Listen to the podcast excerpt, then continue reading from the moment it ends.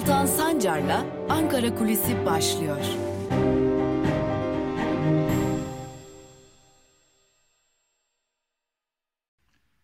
Merhabalar sevgili Özgürüz Radyo dinleyicileri ve YouTube hesabımızın sevgili takipçileri. iyi bir gün geçirmeniz dileğiyle karşınızdayız. Bugün Ankara Kulisi programında son günlerde muhalefetin yaptığı çıkışları konuşacağız. Özellikle son süreçte çok sık bir biçimde hem Cumhuriyet Halk Partisi'nden hem de İyi Parti'den yani İyi Parti Genel Başkanı Meral Akşener ve Kemal Kılıçdaroğlu'ndan e, duyduğumuz bazı sözlere dikkatlerinizi çekeceğiz. Ee, ve tabii ki bir de Ali Babacan'ın bir açıklaması var. Abdullah Gül'le ilgili eski Cumhurbaşkanı Abdullah Gül'ün 2018'deki belki de tırnak içerisinde çatı adayı olarak da tanımlayabileceğimiz adaylığıyla ilgili o masada ben de vardım açıklaması ve Meral Akşener'in başka bir açıklaması. Şimdi biraz Kanal İstanbul ısrarına bakalım. Geçtiğimiz gün gazeteci Murat Yetkin'in de dikkat çektiği üzere e, CHP Genel Başkanı Kemal Kılıçdaroğlu Kanal İstanbul'la ilgili önemli bir çıkış yaptı. Ve dedi ki siz eğer bu Kanal İstanbul'u yapmakta ısrarcıysanız bu konuda Kanal İstanbul ihalesini kazanacak olan ya da Kanal İstanbul'u yapmak için aday olacak olan ülkelerden herhangi birine mesafe koyacağız. Yani biz iktidara gel geldiğimizde demiyor artık Kılıçdaroğlu şunu söylüyor. Biz iktidar olduğumuzda ikisi çok ayrı olursak gibi ihtimal barındıran bir cümleden ziyade artık kesinlik bildiren bir cümle kullanıyor. Ve diyor ki eğer bir ülke alırsa Kanal İstanbul ihalesini o ülkeyle aramıza mesafe koyarız. Yok eğer bir Türkiye'den bir banka alırsa o banka içinde gerekeni yaparız, paralarını da ödemeyiz, Kanal İstanbul'u da durdururuz diyor. Yine CHP Genel Başkanı Kemal Kılıçdaroğlu. Şimdi CHP Genel Başkanı Kemal Kılıçdaroğlu geçtiğimiz günlerde de yaptığı başka bir değerlendirmede, başka bir açıklamada e, bu dönem malum eğer bu dönem değişir ise yani AKP iktidardan gider ise bu dönemde işlendiği belirtilen bazı e, suçların ve bazı konuların yargılama konusu olup olmayacağına dair bir değerlendirme yaptığında da elbette ki biz intikam almaya gelmiyoruz gibi bir değerlendirme yaptı. Öte yandan artık CHP'den gelen her açıklamada İktidar olduğumuz zaman sözleri dikkat çekiyor. Gerek 128 milyar dolar konusunda, gerek hukuk konusunda, gerek anayasa konusunda ve bilimin birçok konuda artık CHP'den gelen her açıklamanın ana kodu iktidar olduğumuzda. Geçmişte eğer iktidar olursak gibi bir takım cümleler kuruluyordu. Ama CHP Genel Başkanı Kemal Kılıçdaroğlu özellikle son dönemde ortaya çıkan bazı anketlerin yarattığı etkiden de güç almış olacak ki artık kesin bir dille konuşuyor. Şimdi geçmişte de e, özellikle 31 Mart seçimlerinde de CHP Genel Başkanı Kemal Kılıçdaroğlu yine özellikle anketlerden çıkan sonuçlardan büyük bir güç aldı ve bu aldığı güçle Buket Aydın'ın programında biz İstanbul'u da kazanacağız, Ankara'yı da kazanacağız, Antalya'yı da kazanacağız, Bursa'yı da kazanacağız demişti. Buket Aydın bunun karşısında gülmüştü. Ama Yıllar sonra tekrar Buket Aydın'la bir programa çıktı ve Buket Aydın'a bunları hatırlattı. İşte CHP Genel Başkanı Kemal Kılıçdaroğlu'nda son dönemde e, belki de uzun zamandır bir muhalefet liderinde görülmeyen bir özgüven var. Öte yandan Meral Akşener'in açıklaması başka dikkat çekici bir noktaya getiriyor olayı. Çünkü Meral Akşener malum 2018'de Abdullah Gül'ün çatı adaylığı için Ali Babacan'ın da geçtiğimiz gün ben de o masadaydım e, açıklamasını yaptı. Abdullah Gül'e çatı adaylığının teklif edildiği o masayla ilgili yaptığı açıklamada bir daha aslında engel olmayacağını herhangi bir biçimde AKP ve MHP iktidarının gidişine engel olmayacağını belirtmişti. Bu önemli bir açıklama. Biliyoruz ki 2018 yılında İyi Parti lideri Meral Akşener, İyi Parti ve CHP içerisinden küçük bir grup Abdullah Gül'ün çatı adaylığına yani Cumhurbaşkanlığı adaylığına yani muhalefetin Cumhurbaşkanlığı adaylığına Erdoğan karşısındaki adaylığına karşı çıkmışlardı ve o dönem e, bu yüzden de CHP Muharrem İnce'yi e, İyi Parti'de Meral Akşener'e aday göstermişti ve bu yolla 2018 seçimlerine gidilmiş ve Cumhurbaşkanı Erdoğan o gün MHP, AKP ve e, Cumhur İttifakı'nın küçük ortaklarıyla birlikte oylarıyla seçilmişti. İşte Meral Akşener o döneme aslında bir atıfta bulunarak ama ne Abdullah Gül'ün adını ne de o dönemdeki adaylık tartışmaların adını vermeden AKP-MHP ittifakının gidişi için ne gerekiyorsa yapılabileceğine ve buna karşı koymayacağına dikkat çekiyor. Buna neden e, dikkat çekiyoruz? Aslında son dönemlerde iktidar karşısında bazı isimlerin öne çıktığını çok rahat bir şekilde görebiliyoruz. Bunlardan biri Ankara Büyükşehir Belediyesi Başkanı Mansur Yavaş. Cumhurbaşkanı Erdoğan'ın karşısında adaylığı halinde en yüksek ihtimal olarak kazanacağı görülen isim anketlerden çıkan sonuçlara göre de Mansur Yavaş. Öte yandan bir diğer isim de Ekrem İmamoğlu. Yine kazanabiliyor. Yine Meral Akşener. Dikkat çekicidir ki o da bir çatı adayı halini alabilecek bir isim. Zira son dönemde hem partisinin oy oranı yükseliyor hem de kendisinin Cumhurbaşkanı Erdoğan karşısında adaylığı halinde kazanma ihtimali Cumhurbaşkanı Erdoğan'dan neredeyse 0.1 puan da olsa yavaş yavaş önüne doğru geçmeye başlıyor. Evet tek kazanamayan isim CHP Genel Başkanı Kemal Kılıçdaroğlu. Lakin onun partisinin de oylarına çok küçük bir artış var. Fakat kararsızlar tam anlamıyla CHP geçmiş değil. Ama bugün bu konular yerine az önce de belirttiğimiz gibi Cumhuriyet Halk Partisi'nden gelen açıklamalara odaklanacağız. Zira artık Cumhuriyet Halk Partisi biz iktidar olursak cümlesini bir köşeye bırakmış durumda ve iktidara geldiğimizde cümlelerini kuruyor.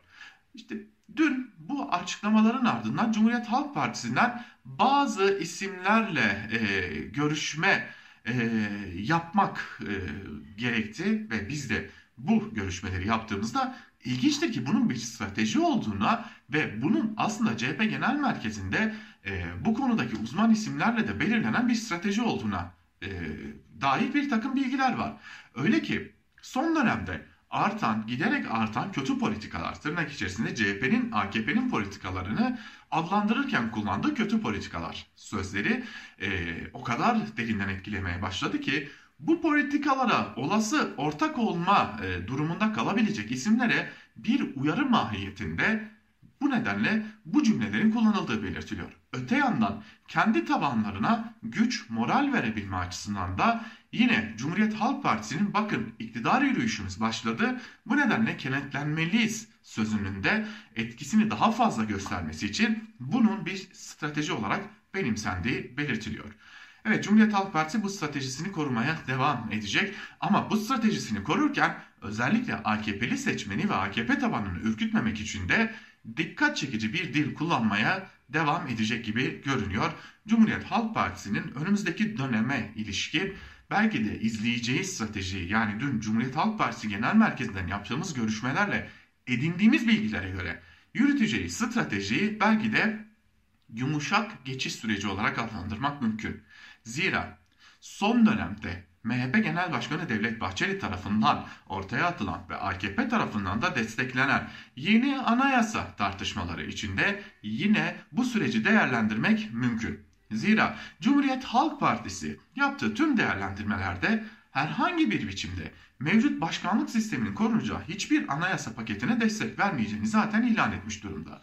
Hatta Cumhuriyet Halk Partisi artık artık tam anlamıyla herhangi bir anayasa değişikliğine malum iktidara gelmeyi hedefledikleri seçimden önce tartışmaya bile uzak. Evet tartışmaya bile uzak. Özellikle AKP ve MHP ile birlikte bu tartışmalardan uzak duracak. Ancak kendi içlerinde ve muhalefet içerisinde bir anayasa değişikliği çalışmalarına da devam edecekler. İşte tüm bu strateji artık muhalefette belki de uzun yıllardır görülmeyen bir özgüvenin ortaya çıktığını gösteriyor. Bu özgüvenin adı iktidara geldiğimizde cümlesi.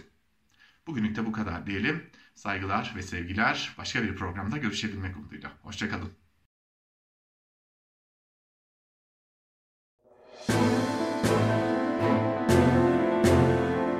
Altan Sancar'la Türkiye basınında bugün başlıyor.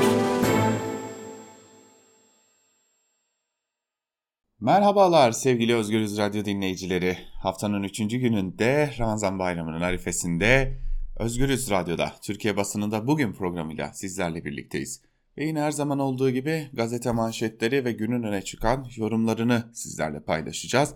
Kısa bir basın turu gerçekleştireceğiz. İlk olarak Cumhuriyet'e bakalım. Cumhuriyet gazetesinin bugünkü manşetinde cübbeli çelişkisi sözleri var. Ayrıntılar ise şöyle. Makam arabasıyla gittiği tarikat evinde üniformasının üstüne giydiği cübbe ve takke ile görüntülenen Deniz İkmal Komutanı Tu Amiral Mehmet Sarı ile ilgili Cumhurbaşkanı Erdoğan da herhangi bir işlem yapmadı. Erdoğan cübbe ve takkeli fotoğrafları için olumlu bakmadık dediği Sarı'yı yetkisi olmasına karşın görevden almadı. Erdoğan geçen yıl 15 Mayıs'ta Deniz Kuvvetleri Kurmay Başkanı Tüm Amiral Cihat Yaycı'yı görevden alarak pasif görev olan Genelkurmay Başkanlığı emrini atamıştı. Yaycı gelişme üzerine istifa etmişti. Erdoğan'ın Cumhurbaşkanı kararı ile general ve amiralleri başka göreve atama yetkisi bulunuyor denilmiş haberde. E, kuvvetle muhtemel e, Yüksek Askeri Şura bekleniyor ve e, Cübbeli Amiral'in Yüksek Askeri Şura'da belki de emekliye sevk edilerek ya da başka bir göreve kaydırılması mümkün olabilecek ama ihtimaller emeklilik üzerine yoğunlaşıyor nedense. Saray kadrosu devleti parselledi. Yurttaşlar salgın ve ekonomik kriz altında ezilirken bazı üst düzey bürokratlar hem devletten hem de atandıkları birkaç kurumdan ücret alıyor. Eski bakanlar, eski vekiller, görevdeki bakan yardımcıları, saray bürokratları ve hatta bu isimlerin akrabaları devasa şirketlerin yönetiminde. Eski bakan Selçuk'un Kardemir yönetimine atanmasıyla birlikte oluşan tablo saray kadrolaşmasının boyutunu ortaya koydu. CHP'li Yavuz Yılmaz liyakatsiz atamalar devletin işleyişini tarif ediyor. Devlet ve özel sektör AKP'li AKP'li dar bir zümlerin işgali altında değerlendirmesini yapmış. Ve gelelim Cumhuriyet'in hemen ardından Evrensel Gazetesi'ne. Ülkenin bakliyat ambarı kurudu diyor Evrensel. Bakalım neler olmuş. Tarım örgütlerinin verilerine göre Mardin'deki ekili tarım arazilerinin %35'i, Diyarbakır'da %80'i, Urfa'da ise %40'ı kurumuş durumda. Kuraklık sebebiyle hububatta Türkiye genelinde 2 milyon ton rekolte kaybı bekleniyor. Kara, kara, kuraklık sadece çiftçiyi değil vatandaşı da olumsuz etkileyecek. Gıda fiyatları artacak.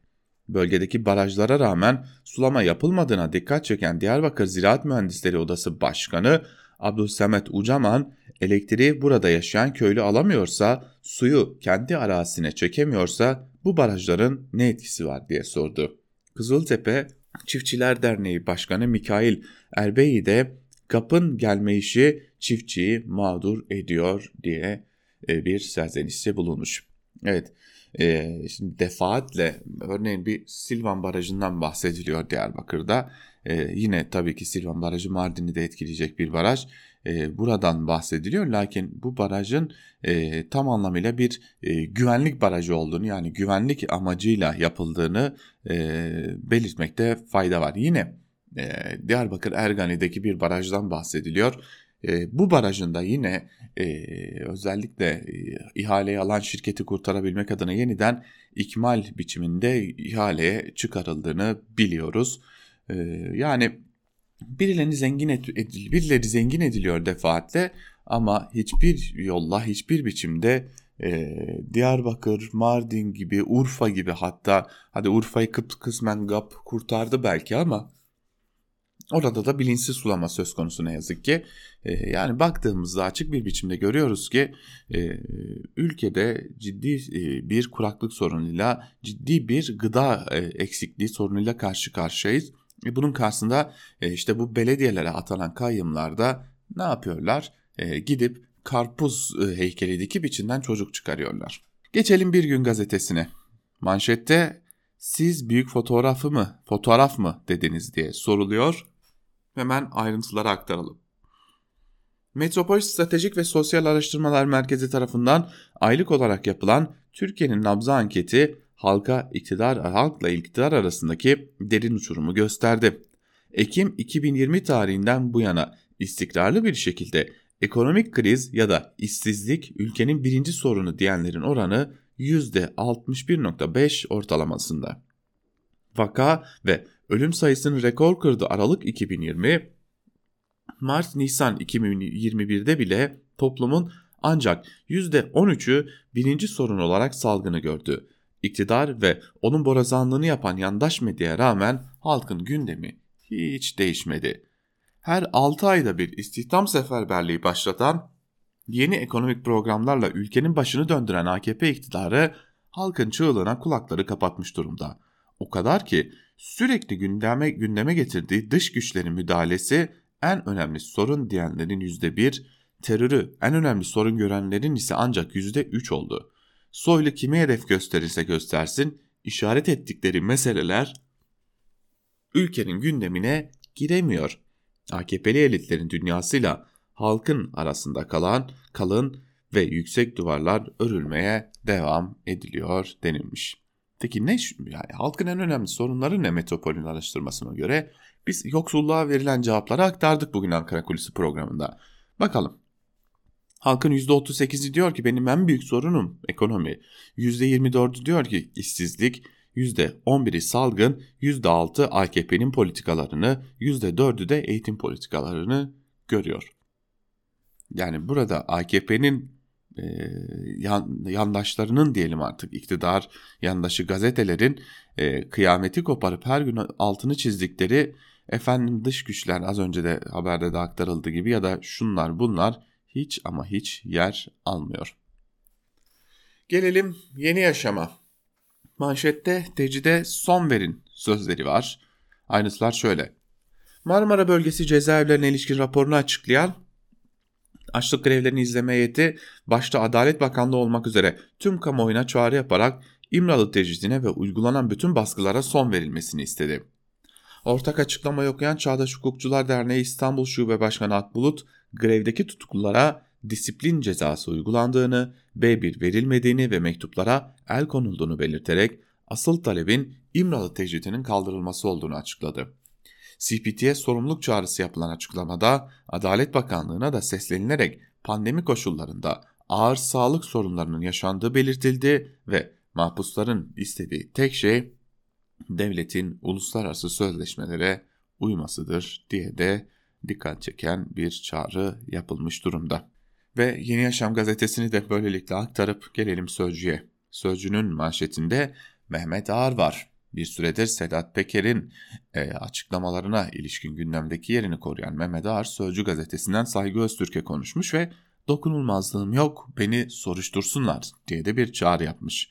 Suç örgütü lideri Sedat Peker'in Bodrum'da marinaya tehditle el koyduğunu söylediği Ağar şunları anlatmış. Madem tehditle el koyduysa bu kişinin yani Mübariz Gurbanoğlu'nun tehdit davası açması gerekirdi. Ben rica üzerine profesyonel yönetici olarak buradayım. Devletin kayıtlarında buradaki konumum bellidir. Gurbanoğlu'nun en az 10 sefer Fethullah Gülen'e ettiği, gittiğini biliyorum. Devlet hizmetinden ayrılalı 25 yıl, siyaseti bırakalı da 15 yıl oldu. Dokunulmazlığım yok. Devlet benimle ilgili istediği araştırmayı istediği zaman yapar. Benim çok şükür korkacak bir şeyim yok. Bizi buradan, marinadan uzaklaştırınca mafya çökecek demiş. Sanki kendisinden büyük mafya varmış gibi bu ülkede bir de mafya çökecek diyor. Ama en dikkat çekici cümle bana kalırsa Mehmet Ağar'ın kurduğu en dikkat çekici cümle şu. Benim korkacak bir şeyim yok. Evet Mehmet Ağar'ın bu ülkede korkabileceği hiçbir şey yok. Bu ülkede faili meçhul cinayetlerin organizasyonunu da yapan, bu ülkede faili meçhul cinayetler işlendiğinde o işleyenleri koruyan da bu ülkede en büyük suçların e, mafyayla devletle arasındaki ilişkileri kuran e, yeri geldiği zaman düzenlenen suikastlerin üstünü örten bir insandan bahsediyoruz. Elbette ki korkacak bir şey yoktur. Ve elbette ki o da çok iyi biliyor ki devlet onu soruşturmayacak. Çünkü geçmişte kendisinde dediği gibi bir tuğla çekilirse bütün duvar aşağı inecek.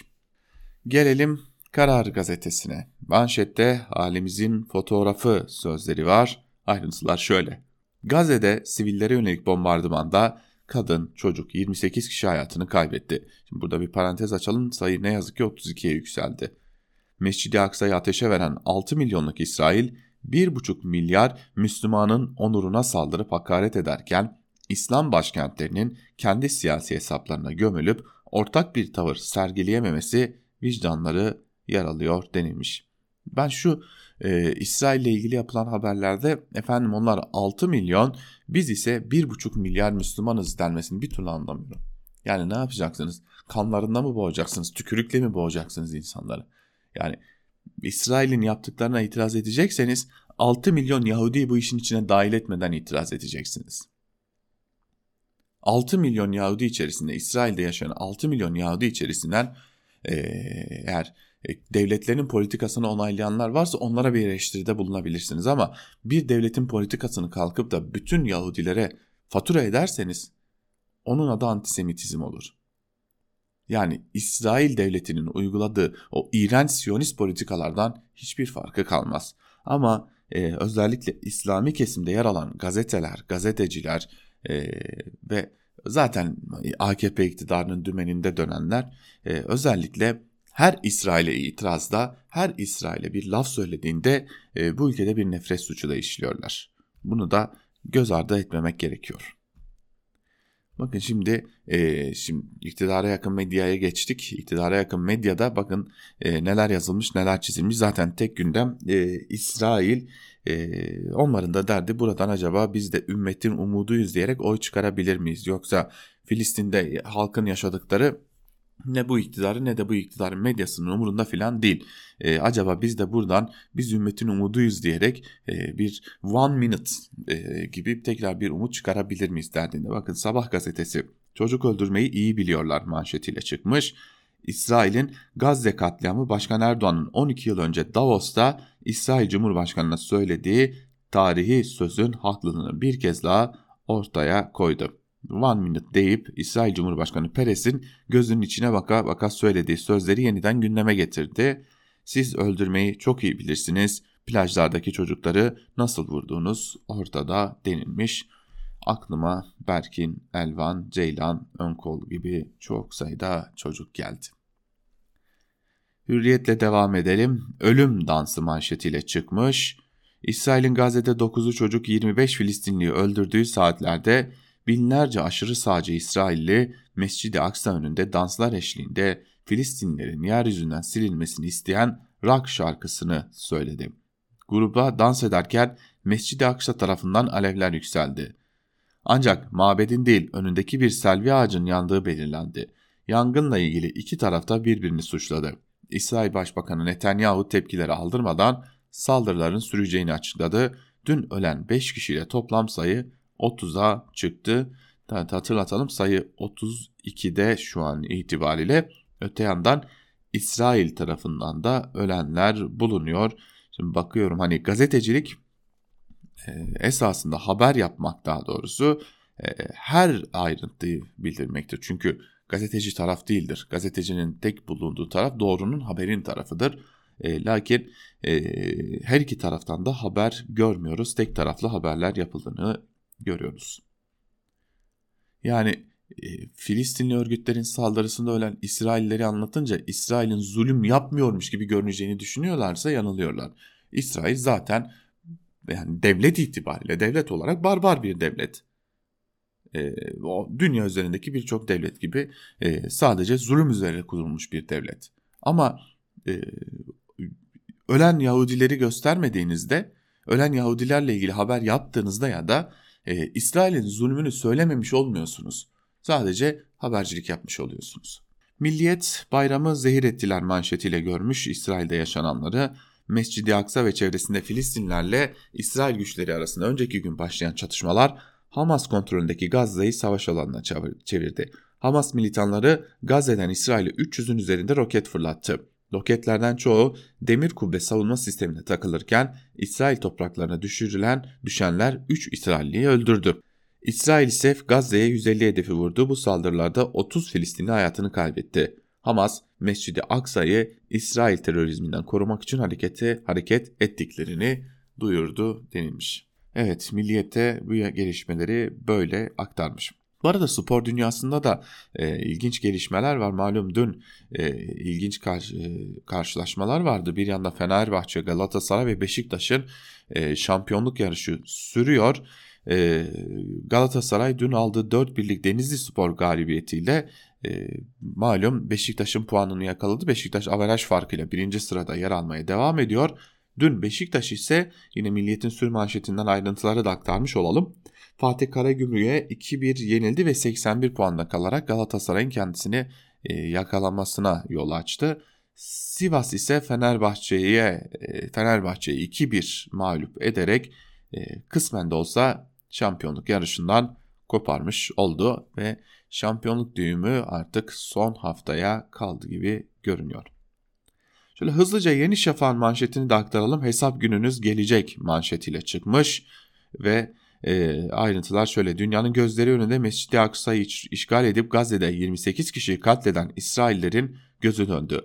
Ağlama duvarının önünde toplanan binlerce İsrailli Aksa'da polisin attığı bombayla çıkan e, yangını dans ederek kutladı diye aktarılmış ayrıntılar. Bütün bir sayfa e, ayrıntılar aktarılmış. İsrail'in suç ortakları diyerek de The New York Times, Reuters, e, AP, BBC, Deutsche Welle gibi kuruluşları e, istisnasız tabii ki hedef göstermiş e, fırsat bu fırsatken. Akit'e bakalım. İnsanlar ölüyor, insanlık susuyor manşetiyle çıkmış. Tek yaptıkları şey de buradan bağırıp çağırmak İsrail'e. Başka yaptıkları hiçbir şey yok. E, bu ülkenin iktidarının ve medyasının ama onlara göre iyi ki Erdoğan var diyormuş Filistinliler. Akit'in de manşeti böyle diyelim artık e, çok da aktarmaya gerek yok. E, iktidar medyasının e, doğruları çarpıtarak aktardığı, aktarmış olduğu e, daha doğrusu kendi çıkarlarına yormaya çalıştığı İsrail'de yaşananları. Gelelim günün öne çıkan yorumlarına. Tabi e, yavaş yavaş köşe, köşe yazılar yazılarında da bir e, rağbet başlıyor elbette bir Ramazan bayramı dinlencesi başlayacak. E, lakin elbette ki önemli konular var. Bunlardan biri az önce de aktardık. E, medyanın da gündeminde İsrail'in Filistin'e yönelik e, uygulamaları zulmü aslında. E, bu konuyu e, gündemine taşıyan gazeteci Murat Yetkin e, bunun üzerinden Biden'a dair bir yazı kaleme alıyor. E, Biden'ın ilericilik iddiası Filistin'de yerle bir oldu diyor e, ve şunları kaydediyor. ABD Başkanı Joe Biden'ı Donald Trump'ın keyfi ve gerici yönetimine karşı Beyaz Saray'a taşıyan ilericilik iddiası Filistin'de yerle bir oldu. ABD yönetimi 10 Mayıs'ta Birleşmiş Milletler Güvenlik Konseyi'nin İsrail polisinin 7 Mayıs'ta Mescid-i Aksa'da başlattığı saldırı kınamasını veto etti. Beyaz Saray'dan 11 Mayıs'ta yapılan açıklamada ise İsrail'in Gazze'den atılan Hamas ve İslami Cihat roketlerine karşı kendisi kendisini savunma hakkının sonuna dek arkasında olduğunu söyledi. Bu büyük bir çarpışmaydı. Sanki son gerilim İsrail polisinin 7 Mayıs Cuma günü teravih namazı sırasında Mescid-i Aksa'yı basmasıyla değil de Hamas'ın 10 Mayıs'ta Birleşmiş Milletler'den kınama çıkmaması ardından İsrail şehirlerine roket yağdırmasıyla başlamıştı. Bunu Hamas ve İslami cihatın hedef gözetmeden sivil yerleşim alanlarına roket yağdırmasını haklı çıkarmak için söylemiyorum. Bunu ilericilik iddiasıyla seçilen Biden yönetiminin iş İsrail Başbakanı Benjamin Netanyahu'nun saldırgan siyasetini savunmak adına Trump'tan ya da Bush'tan farksız bir ikiyüzlük içinde olduğunu gördüğüm için söylüyorum. Beyaz Saray açıklaması laf olsun diye İsrail ve Filistin arasında gerilimi düşürme çağrısı yapan AB Dışişleri Bakanı Antony Blinken'ın da gerisine düşmüştü. Nitekim bu gelişme ardından bir yandan yolsuzluk iddialarıyla yargı önünde olan Netanyahu savaşın başladığını ve sonuna dek gideceklerini söyledi. Dünyanın her yerinde olduğu gibi İsrail'de de yolsuzluk iddiası altındaki yöneticiler dikkatleri iç siyasetten dağıtmak için düşman kartına sarılıyor demiş e, Murat Yetkin. Ne dikkat çekici değil mi? Bir yanda bir türlü hükümeti kuramayan tam anlamıyla e, ülkenin siyasi istikrarını sağlayamayan bir yanda yolsuzluk iddialarıyla evi basılan, evi aranan, mahkeme karşısına çıkan Benjamin Netanyahu ne olduysa bir anda e, bütün İslam aleminin özellikle de Filistinlilerin en hassas noktası olan e, Mescidi Aksa'yı bir anda kaşımaya başladı.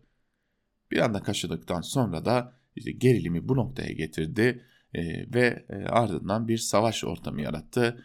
E, muradına erdi mi ermedi mi göreceğiz elbette ama amacının e, ciddi anlamda kendisinden kaynaklananları unutturmak olduğunu rahatlıkla görebiliyoruz. Gelelim kendi gündemimize. Tabii bizim de bir gündemimiz var. Ee, Sedat Peker. Her ne kadar e, daha doğrusu Sedat Peker değil. Sedat Peker'in ortaya döktükleri demek daha faydalı olacak. Sedat Peker'in ortaya döktükleriyle ilgili bugün e, Cumhuriyet Gazetesi'nden Mine Söğüt bir yazı kalemi almış.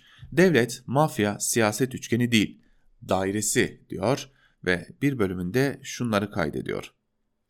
Ben polis mafya siyaset ilişkisini mikro örnek üzerinden düşünmeye başlamıştım. devletin polisi bir iş adamının şoförlüğünü neden yapar? Bir iş adamı polisten transfer hizmeti nasıl alır? Ve bir çalışan bu kirli ve tehlikeli ilişkinin konforunda kimin için, ne için çalıştığını hiç anlamadan nasıl yaşar? Bu soruların cevabı aslında hepimizin gündelik hayatında var. Devlet hastanesine yatacağınız zaman tanıdık bir doktor aradınız mı hiç? Devlet dairesinde dosyaların içinde banknotlar koya koya iş yaptırmadınız mı? Olmayacak bir iş oldurmak için fellik fellik aracı aramadınız mı? Polise işiniz düştüğünde içeriden bir tanıdık bulmaya çalışmadınız mı? Çocuğunuzu mahalledeki devlet okuluna yazdırmak için okula bağış yapmadınız mı? Hadi bunları hiç yapmadınız diyelim. Yaşadığınız yerde yasalara aykırı olduğu halde olmayacak arsalara, olmayacak yüksekliklerde binalar dikilmiyor mu? Sit alanları kaçak yapılarla dolmuyor mu? Zengin insanların e, işlerini herkesin gözü önünde yukarıdan bağlayıp bitirmiyorlar mı? İmkansız işler nüfuslu, nüfuzlu aracılar vesilesiyle mümkün hale gelmiyor mu? Tüm bu kapıların birinin önünde açılması için onun önemli birinin yakını olması yetmiyor mu? Diyor e, Mine Söğüt ve aslında Sedat Peker'in söylediklerinin bir artık devlet geleneği haline geldiğini e, belirttikten sonra yazısının son bölümünde ise şunları kaydediyor. Sadece Orta Doğu'da değil, tüm dünyada narkotin asla suçun peşinde olmadığını, aksine suçlularla işbirliğiyle çalıştığını, uyuşturucu baronlarıyla devletin sıkı pazarlıklar yaptığını, dünyayı legal ekonomiden çok illegal bir ekonominin döndürdüğünü, uyuşturucu ve silah kaçakçılığında nasıl pazarlıklar döndüğünü ve günümüzdeki savaşların ve terörün temelinde bu kirli anlaşmaların olduğunu tüm dünya bilir. O yüzden devlet, mafya ve siyaset ilişkisi bir üçgen değil, aslen dairedir. Neyin nerede başladığını hiçbir zaman bilemezsiniz ve neyin nereye ulaşacağını hesap edemezsiniz diyor Mine Söğüt. Bugün T24'te Ahmet Şık'ın bir yazısı var. Ahmet Şık diyor ki çok çok uzun bir yazı tabii Ahmet Şık'ın e, o inceleme yazılarından biri. E, Sedat Peker videoları bize ne anlatıyor ne anlatmıyor diye soruyor.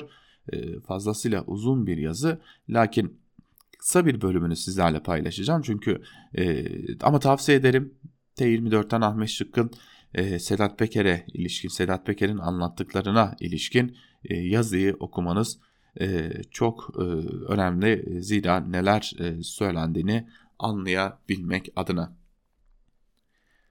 Geçmişi ve bugünüyle dinamikleri değiştirilmeyen Türkiye için tarih yine tekerrür ediyor.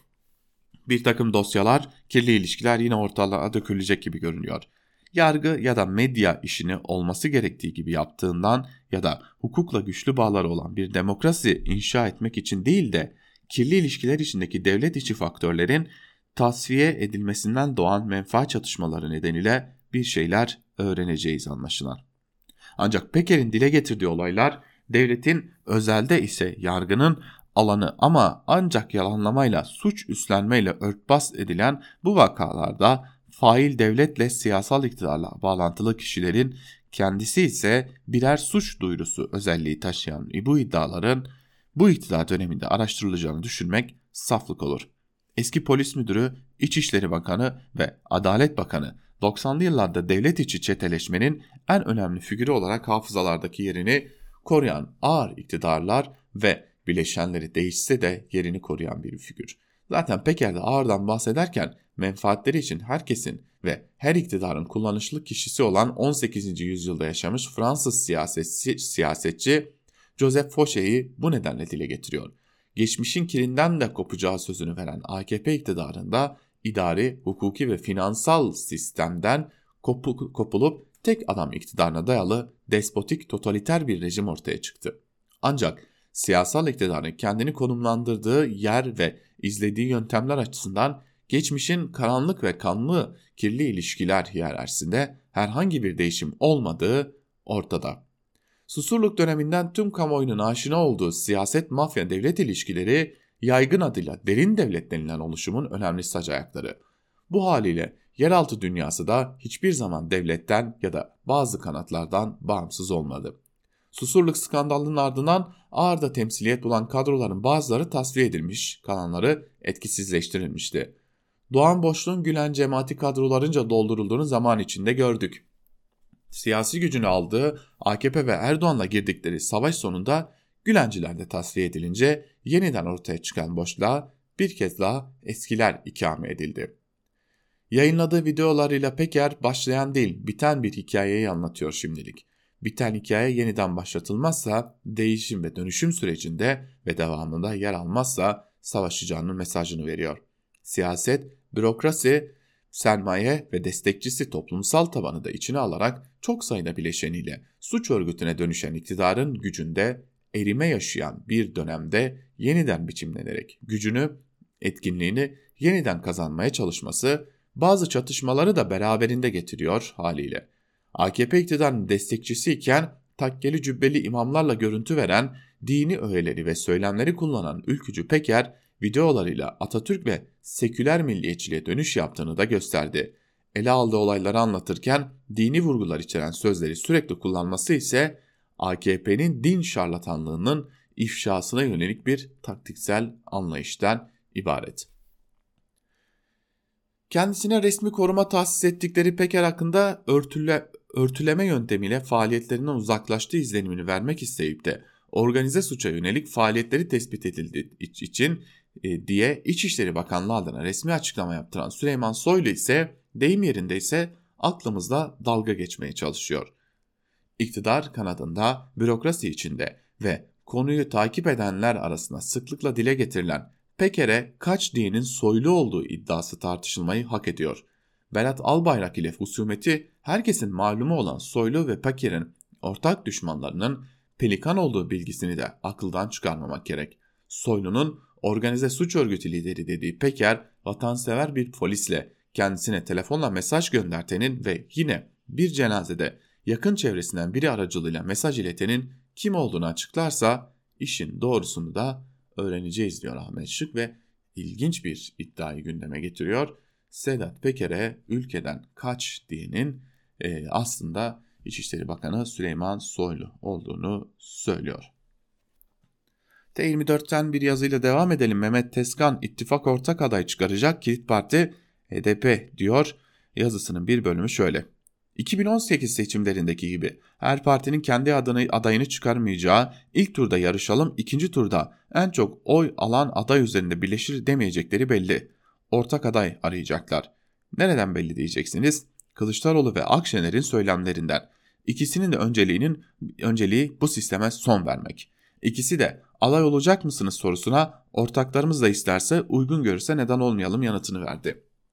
Akşener'in şu sözleri ne yapacaklarına ışık tutuyor. Bu açıdan çok kıymetli.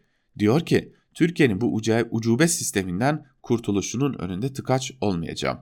Beşli ittifaka bakarsak Ali Babacan'ın ya da Ahmet Davutoğlu'nun aday gösterilmesi mümkün değil. İkisini de geçmişe yönelik bagajları dolu.